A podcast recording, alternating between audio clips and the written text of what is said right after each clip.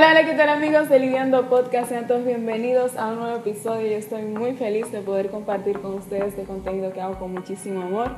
El día de hoy estoy en mi segunda casa, Arte Club. Miren que este espacio tan bonito, tan bonito.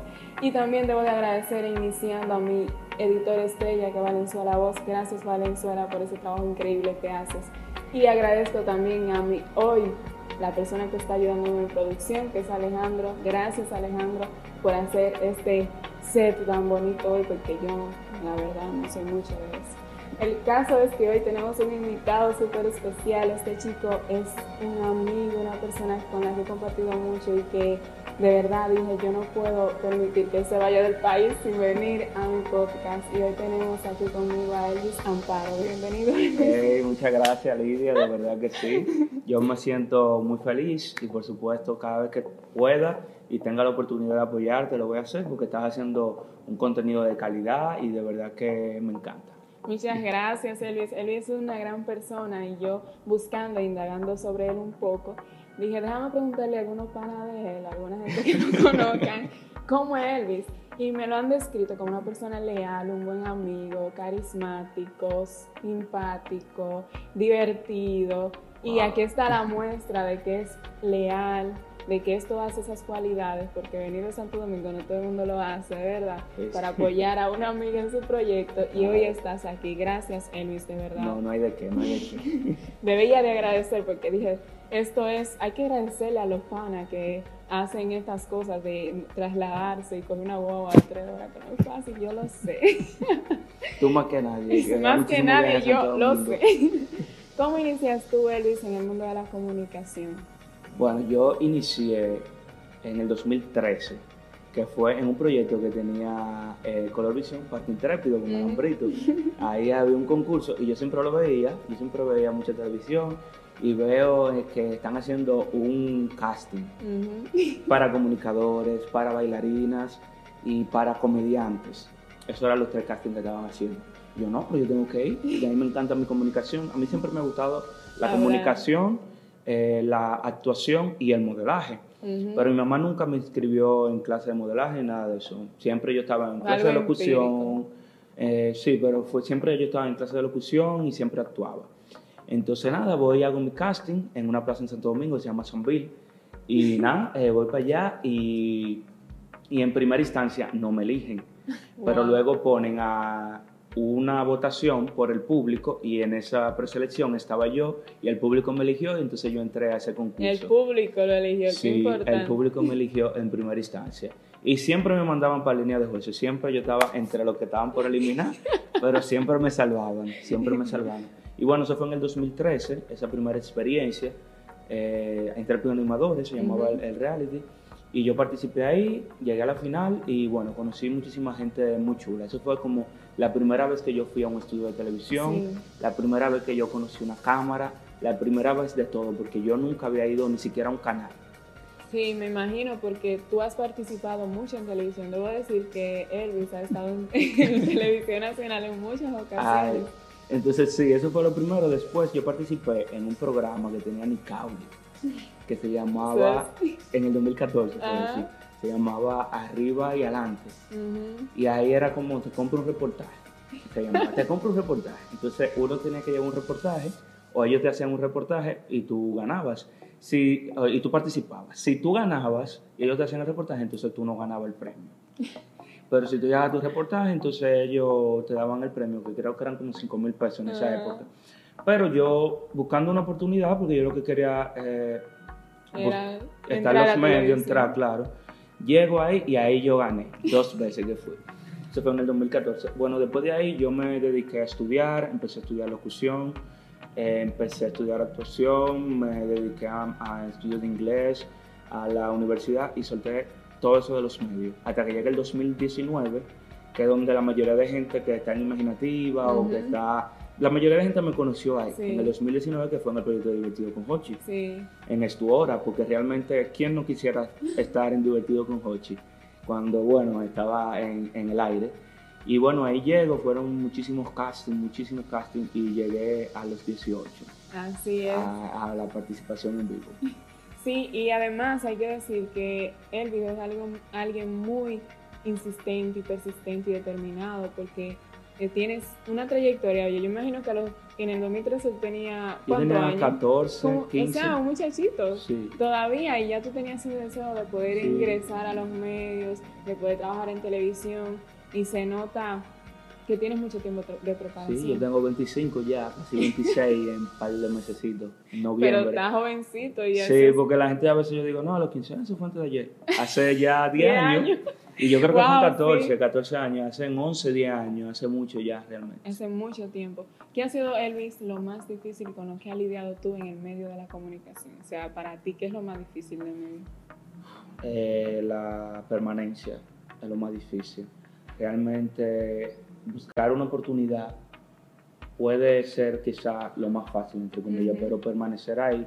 Y muchas veces tú sabes que eh, muchas veces por amor al arte, muchas veces uno no tiene un ingreso, no es tan bonito, eh, muchas veces te da la oportunidad, pero uno tiene que buscar qué anuncio, que, que lo demás. Y bueno, realmente yo he trabajado, yo trabajé como reportero, pero fue un proyecto como que fue muy efímero trabajé en radio también, pero fue un proyecto también, como que los proyectos que he estado no han tenido esa permanencia. Y de verdad que eso ha sido lo más difícil de que yo he tenido que lidiar, porque a mí me encantan los medios de comunicación.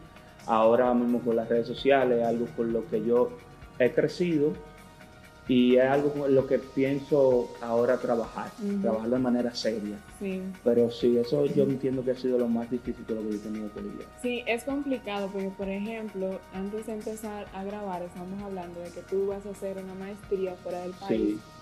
Y recuerdo ahora un video que yo vi de una comunicadora que ella decía que a veces los comunicadores que salen del país a, a estudiar o a prepararse más cuando regresan, al final no se le da el valor a esa preparación y tú pierdes como la permanencia y la visibilidad en los medios, porque lamentablemente cuando se empieza la carrera de comunicación, yo creo que lo más difícil es eso, que tú te tienes que dedicar 100% a ser comunicador aquí para que te reconozcan en un X tiempo, porque si te tomas una pausa, sí, claro.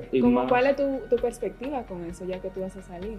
No, y más cuando uno es nuevo, cuando uno nuevo talento como nosotros, porque ya cuando uno tiene un nombre, quizás uno puede tomarse una pausa, pero uno se queda siempre en la cabeza de la gente porque ya uno ha hecho un trabajo grande. Pero nosotros que tenemos proyectos, eh, quizás no tan masivos, uno tiene que siempre estar, ahí, insistentemente hasta que llegue el momento de uno que y, permanecer hasta que uno quede en el top of mind de la gente. Yo me voy con la mentalidad de que yo voy a conocer, de que yo voy a prepararme. No vengo con la mentalidad de que porque yo tengo una maestría, una carrera, yo voy a encontrar trabajo, porque no va a ser así. Eso me lo va a dar eh, la, gente que yo conozco en los medios de comunicación, eso me lo va a dar la experiencia que yo adquiera trabajando en X medio, pero no porque yo me vaya a Madrid a estudiar, yo voy a tener una carrera garantizada. Entonces yo lo tengo muy, muy presente eso. Yo voy a vivir mi experiencia de manera personal y profesional.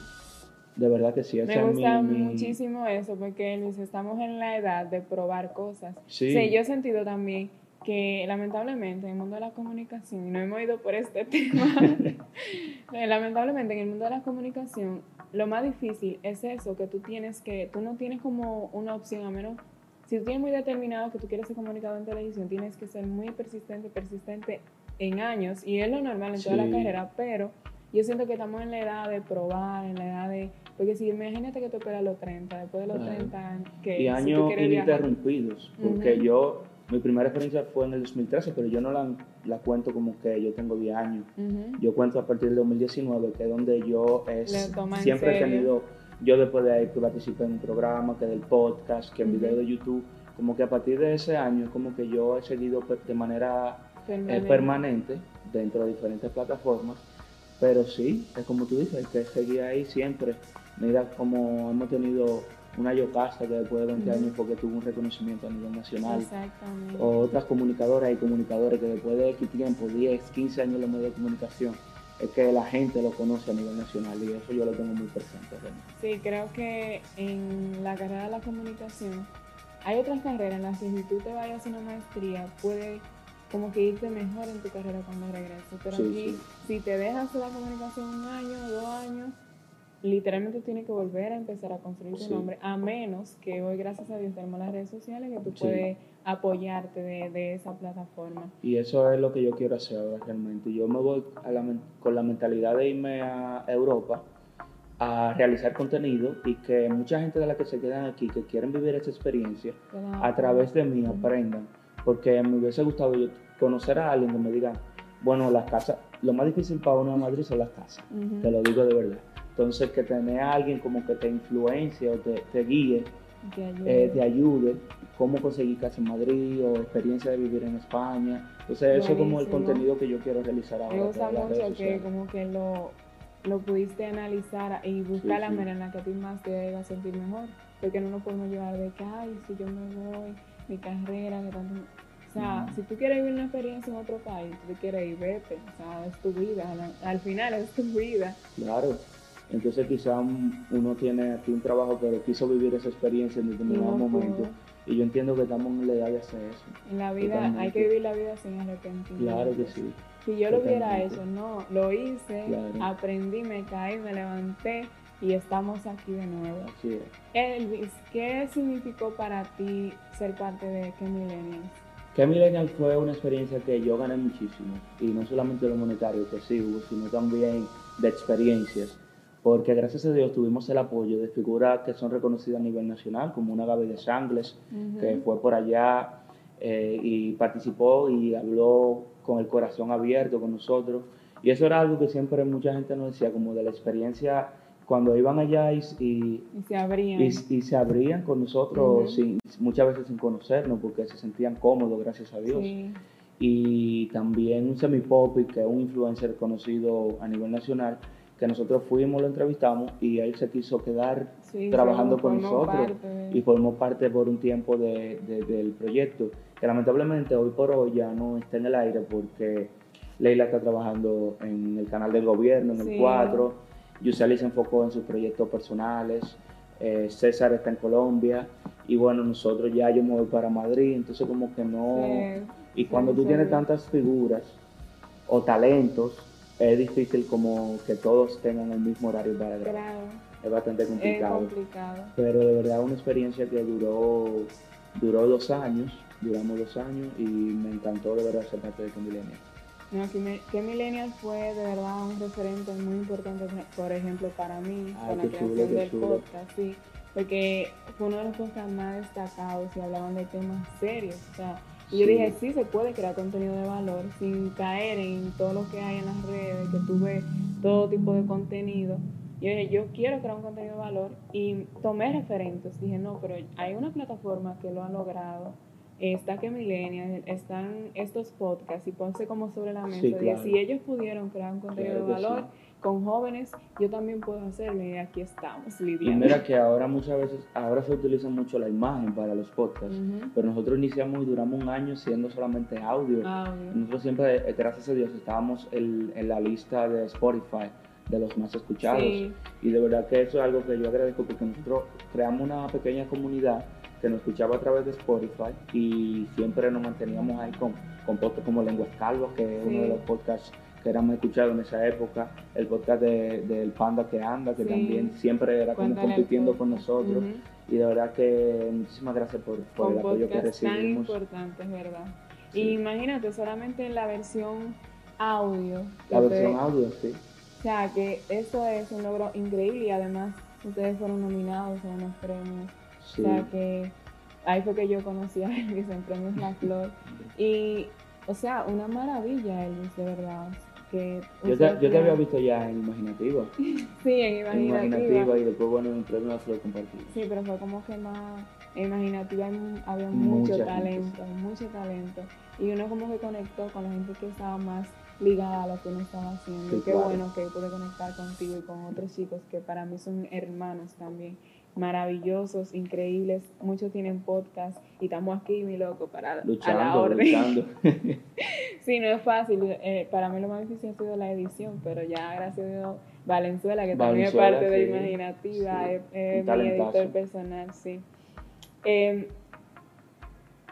¿Qué significa para ti eh, la carrera de la comunicación? O sea, ser comunicador, ¿qué significa para ti? Wow, mira, a mí la comunicación siempre me ha encantado. Y desde que yo tenía uso de razón de que yo quería estudiar, era comunicación social. De verdad que la comunicación para mí significa respeto, significa, significa talento y significa esfuerzo. La comunicación, eh, uno la desarrolla. A esto es comunicación. Entonces, realmente la comunicación en cualquier proyecto que tú estés, eso es comunicación. Y de verdad que para mí es una carrera que yo disfruté estudiar y que le tengo muchísimo, muchísimo respeto. A veces yo en esas crisis existenciales que te dan, que uno se pone ahí, ¿por qué yo eso? ¿Por qué me gusta la comunicación? ¿Por qué la carrera que yo quiero desarrollar tiene que... Que, ser tan complicada. Tiene que ser tan complicada y tiene que ser de, que la gente te vea. Porque cuando uno comete un error en una oficina, ya se quedó ahí. Pero uno comete un error aquí y hay una gente que te está viendo, hay gente que te está criticando eso que tú estás haciendo.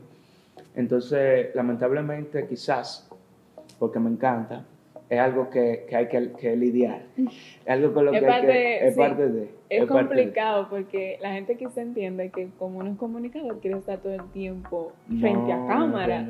Y a mí me pasó eso, yo tuve una crisis fuerte. Yo dije, pero es que yo no tengo que estar, eh, no tengo que prestar mi imagen para que me vean, por eso me estaba la radio. Entonces después fue como que tener que aceptar que tú tienes que mostrarte, que la gente te tiene que conocer para que te reconozcan. Eso fue para mí complicado, me tomó mucho tiempo. Claro, que inmediatamente uno tiene un chico que te prende la cámara y uno cambia. Eso es como ese, ese personaje que uno tiene dentro, que todo comunicado lo, lo desarrolla.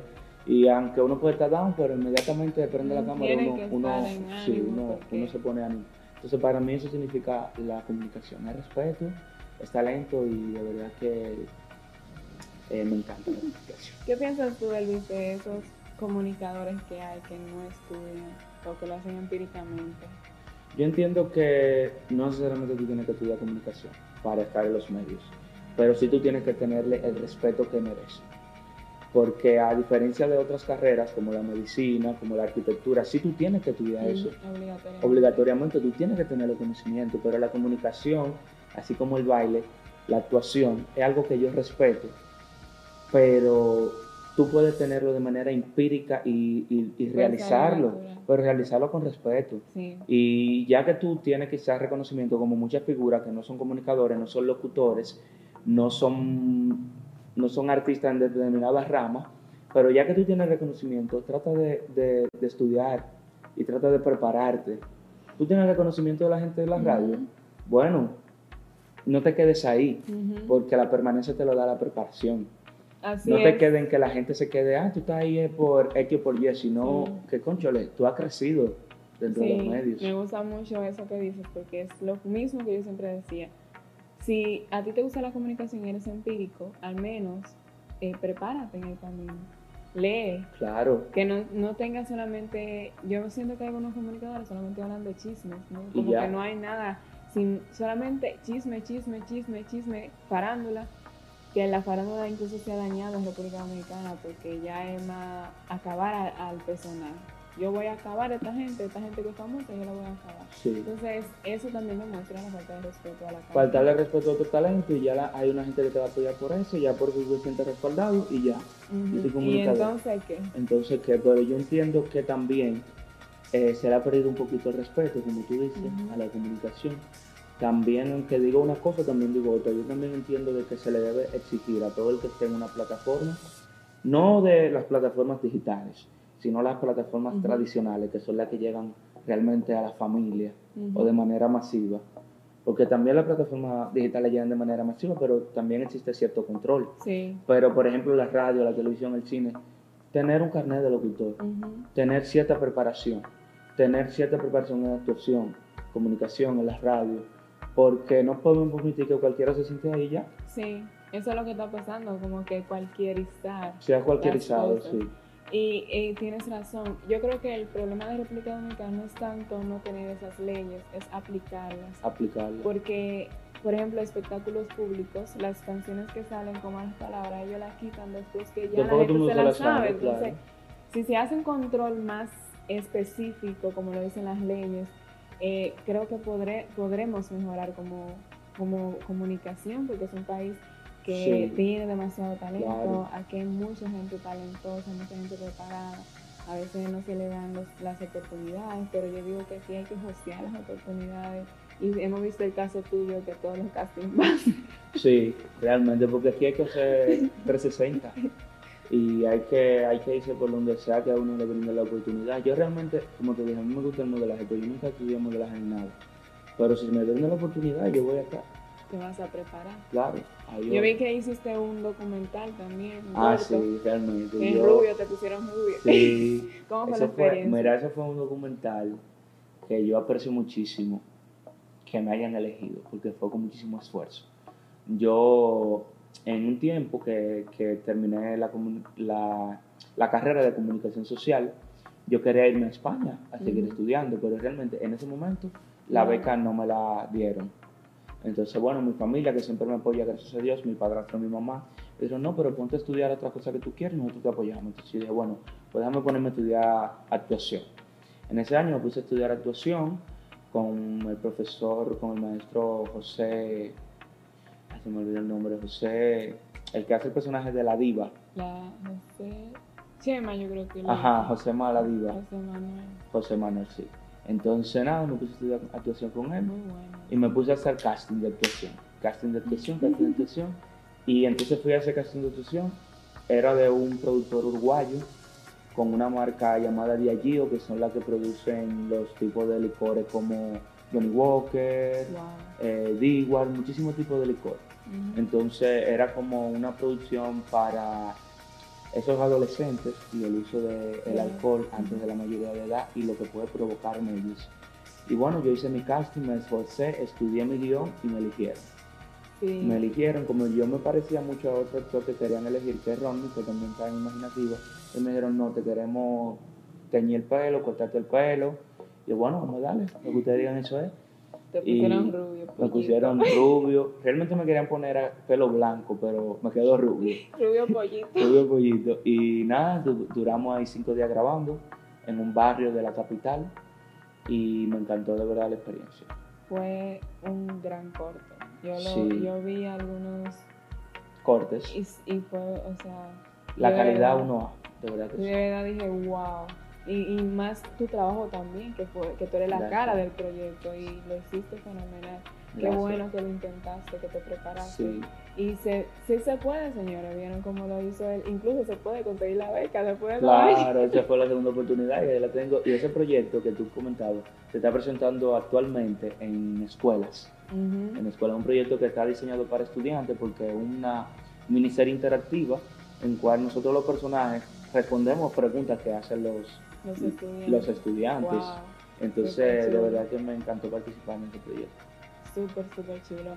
Elvis, ¿qué ha sido lo mejor para ti del mundo de la comunicación o lo mejor que te ha pasado en este transcurso de carrera o a nivel personal? Lo que me quieres contar.